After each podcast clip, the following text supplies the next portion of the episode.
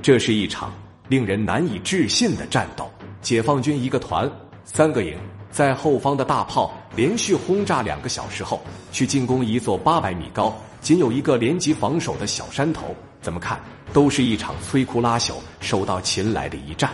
然而，让人意想不到的是，当战士们发起进攻时，才发现之前两个小时的炮火准备几乎没起到任何作用。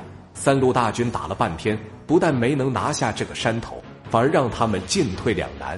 那么，山头上究竟是一支怎样的军队？为何这么难打呢？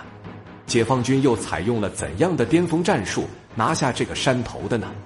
今天就让我们一起去靠毛山上看看，解放军一招釜底抽薪是如何让越军的防线瞬间崩塌的吧。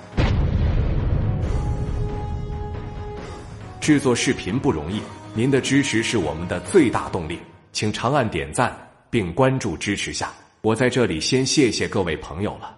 前面我们讲到，幺二九师的三八五团在两个小时的炮火集袭后，分三路同时向靠毛山发起试探性进攻。强大的炮火使得整个山林变得满目苍夷，未燃尽的树枝还在冒着一丝丝青烟。战士们为了不误踩没被炮火清理完的地雷，只能沿着弹坑向前摸进。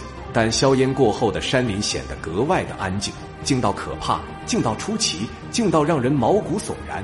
突然，一阵密集的子弹迎面射来，前面的战士一个敏捷的翻滚，幸运的躲进了炮坑。后面的战士也顺势扑倒在路边。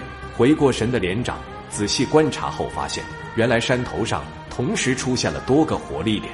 从火力密度来判断，起码得有一个加强排。而且还装备了五挺以上的德式卡重机枪，伞兵也几乎是人手一把轻机枪。更为严重的是，靠茅山周边多个高地上，越军的火力点也形成了互补之势。只要一个地方受到攻击，就会受到多处的交叉火力反击。如果他们此时强攻，肯定会吃大亏。连长马上呼叫炮火支援，希望能用大炮打掉火力点，再发起进攻。但师部集中两次炮火支援后，差点让先锋连连长下出了冷汗。刚才的炮火援助不但没能打掉火力点，反而引来了越军后方的报复性炮火。所幸刚才没有冒进，不然后果将不堪设想。原来越军以后方的炮兵阵地为基础，在靠茅山的各个制高点上摆出了一个复杂的扇形防御阵型。前面的阵地以坑道为主。他们在地表的射击口与观察哨的顶部以原木和沙土覆盖，做成了一个坚固的 A 型工事，能顶住一般的炮击。平时除了担任火力点阻击解放军外，更重要的就是充当后方炮火的观察哨。而且均匀的分布在各个山头，就犹如在这里撒下了无数颗钉子，想要一个个拔掉几乎不可能。以传统的炮火集袭后，再用步兵冲锋也很难奏效。怎么办？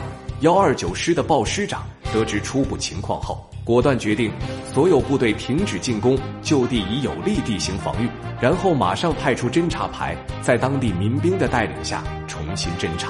果然不出所料，侦察排很快返回信息：敌后方约三公里处发现越军七五加农炮、一百迫击炮、八二炮击炮阵地。真险！假如刚才从正面强攻的话，不仅毫无胜算，必定伤亡惨重。现在只有一个办法，就是派出一支骑兵直插敌后方，打掉他们的炮兵阵地后，再来一个回马枪，一招关门打狗，拿下靠毛山。那，这一招真的能拿下越军前呼后应的靠毛山吗？如此的连续作战，他们又派出了哪支部队呢？请看下集《靠毛山之战三》，出奇制胜。